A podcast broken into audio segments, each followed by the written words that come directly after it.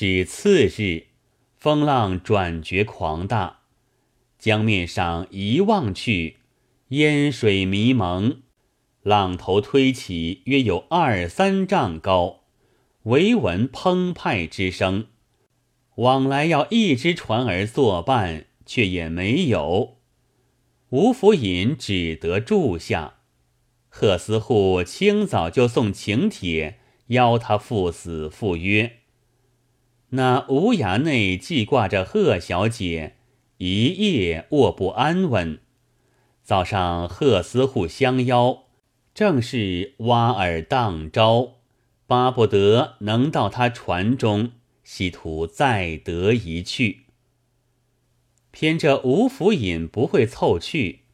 倒是父子不好祈扰贺思户，至午后独自过去替儿子写帖辞谢。无衙内难好说的，好不气恼。幸喜贺思户不听，再三差人相请，吴燕不敢自专，又请了复命，方才托换服饰，过船相见。入座饮酒，早惊动后舱贺小姐，悄悄走至遮堂后门缝中张望。那无涯内装束整齐，比平日愈加风采飘逸。怎见得？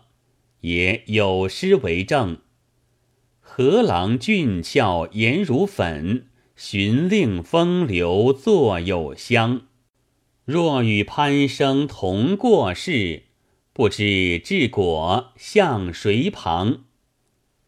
贺小姐看见无涯内这表人物，不觉动了私心，想到这衙内果然风流俊雅。我若嫁得这个丈夫，便心满意足了。只是怎好在爹妈面前启齿？除非他家来相求才好，但我便在思想无涯内如何晓得？欲待约他会面，怎奈爹妈聚在一处，两边船上耳目又广，没讨个空处，眼见得难救，只所罢休。心内虽如此转念。那双眼却紧紧去定无涯内，大凡人起了爱念，总有十分丑处，俱认作美处。何况无涯内本来风流，自然转盼生姿，愈觉可爱。又想到，今番错过此人，后来总配个豪家宦士。恐未必有此才貌兼全。左思右想，把肠子都想断了，也没个计策与他相会。心下烦恼，倒走去坐下，席还未暖，恰像有人推起身的一般，两只脚又早到平门后张望，看了一回。又转身去坐，不上吃一碗茶的功夫，却又走来观看，犹如走马灯一般，顷刻几个盘旋，恨不得三四步撵至无涯内身边，把爱慕之情一一细庆。说话的，我且问你，在后舱中，非只贺小姐一人？须有夫人、丫鬟等备，难道这般着迷光景，岂不要看出破绽？看官，有个缘故，只因夫人平素有件毛病，刚到午间便要熟睡一觉，此时正在睡香，不得功夫。那小丫头们巴不得夫人、小姐不来呼唤。背地自去打火作乐，谁个管这样闲账？为此并无人知觉。少请，夫人睡醒，秀娥只得耐住双脚，闷坐呆想，正是相思相见知何日？此时此际难为情。且说无涯内身虽坐于席间，心却挂在舱后，不住偷眼瞧看，见平门紧闭，毫无影响，暗叹道：“贺小姐，我特为你而来，不能再见一面，和缘分浅薄如此。”样样不乐，连酒也懒得去饮。底幕席散，归到自己船中，没情没绪，便向床上合衣而卧。这里司户送了吴府尹父子过船，请夫人女儿到中舱夜饭。秀娥一心忆着无涯内，坐在旁边。不言不语，如醉如痴，酒也不沾一滴，箸也不动一动。夫人看了这个模样，忙问道：“儿，为甚一毫东西不吃，只是呆坐？”连问几声，秀娥方答道：“身子有些不好，吃不下。”司户道。既然不自在，先去睡吧。夫人便起身，叫丫鬟掌灯，送他睡下，方才出去。停了一会儿，夫人又来看去一番，催丫鬟吃了夜饭，进来打铺相伴。秀娥睡在帐中，翻来覆去，哪里睡得着？忽闻舱外有吟咏之声，侧耳听时，乃是无涯内的声音。其诗云：“天涯犹有梦，对面岂无缘？莫道欢娱暂，欢期蒙世间。”秀娥听罢，不生欢喜，道：“我想了一日。”无忌见他一面，如今在外吟诗，岂非天赋良缘？料此更深人静，无人知觉，正好与他相会。又恐丫鬟们未睡，连呼数声，拒不答应，亮已熟睡，即披衣起身，将残灯挑得亮亮的。轻轻把舱门推开，无涯内恰如在门首守候的一般，门起处便钻入来，两手搂抱。秀娥又惊又喜，日间许多思念之情也不暇诉说，连舱门也不曾闭上，相偎相抱，解衣就寝，成其云雨。正在酣美深处，只见丫鬟起来解手，喊道：“不好了，舱门一开，想必有贼！”惊动河船的人都到舱门口观看。司户与夫人推门进来，叫丫鬟点火寻觅。无涯内慌作一堆，叫道：“小姐，怎么处？”秀娥道。不要着忙，你只躲在床上，料然不寻到此。待我打发他们出去，送你过船。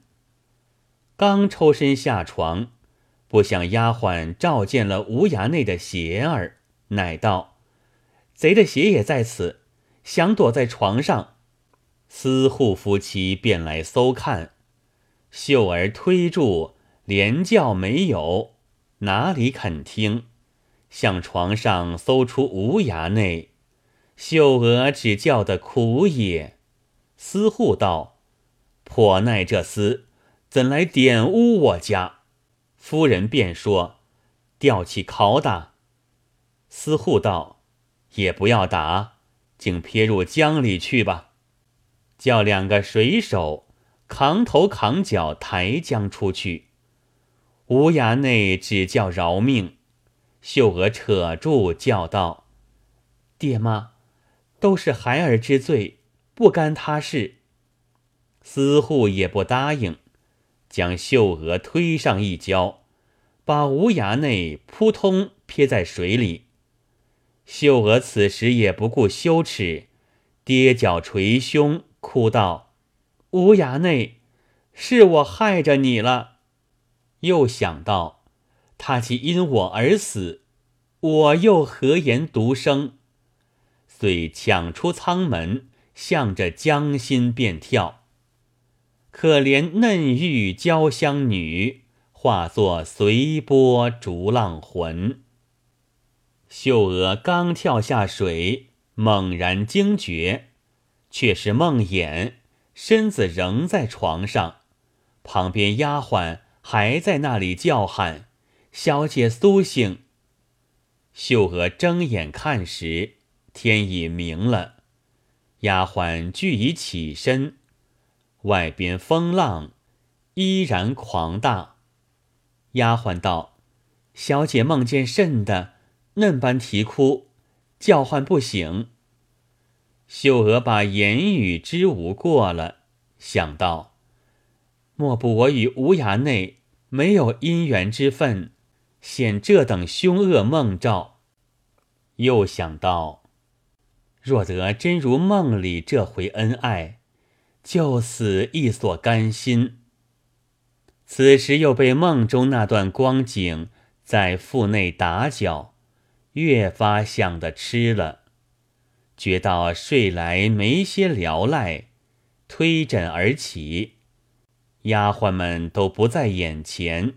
即将门掩上，看着舱门说道：“昨夜无涯内明明从此进来，搂抱至床，不信倒是做梦。”又想到：“难道我梦中便这般侥幸，醒时却真个无缘不成？”一头思想，一面随手将舱门推开，用目一去。只见吴府引船上舱门大开，吴衙内向着这边船上呆呆而坐。原来二人卧处都在后舱，恰好见壁，只隔得五六尺远。若去了两重窗格，便是一家。那吴衙内也因夜来魂颠梦倒，清早就起身。开着窗儿，观望赫斯户船中，这也是癞蛤蟆想天鹅肉吃的妄想。哪知姻缘有份，数何当然？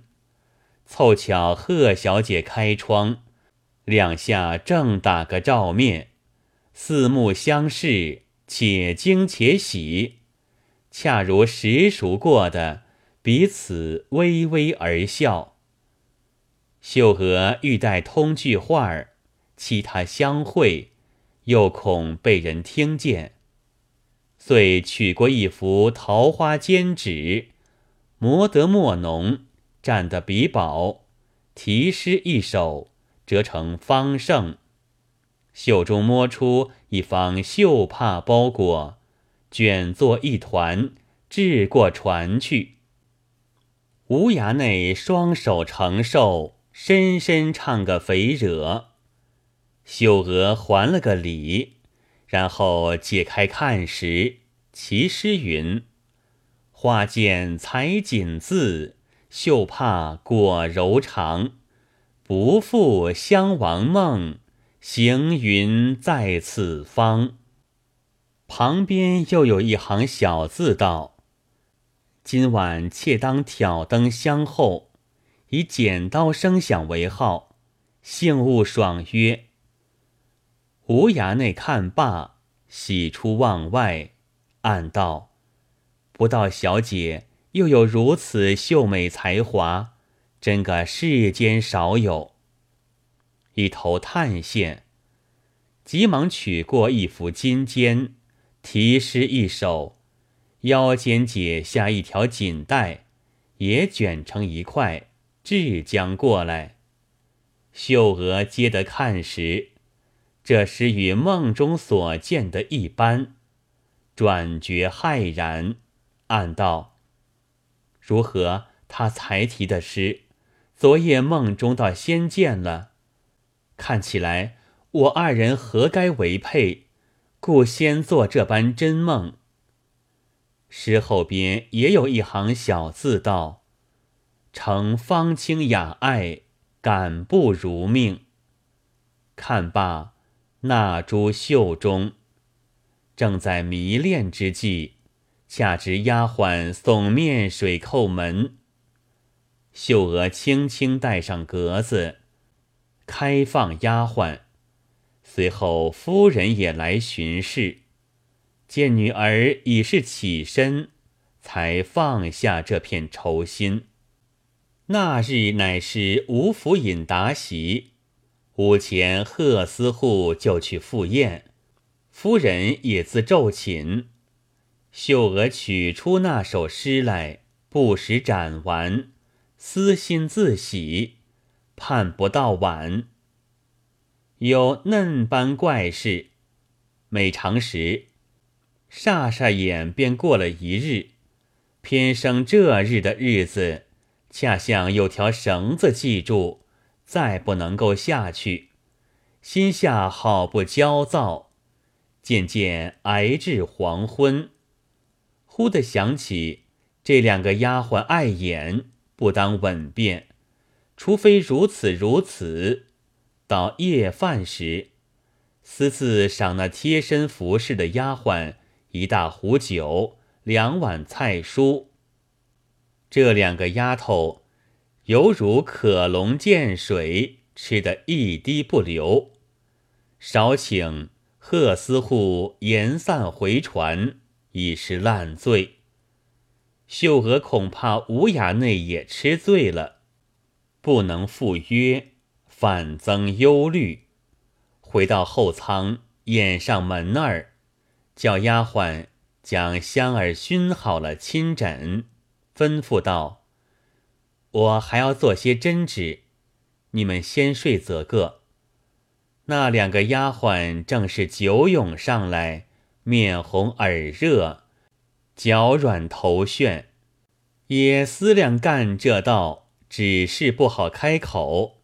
得了此言，正中下怀，连忙收拾被窝去睡。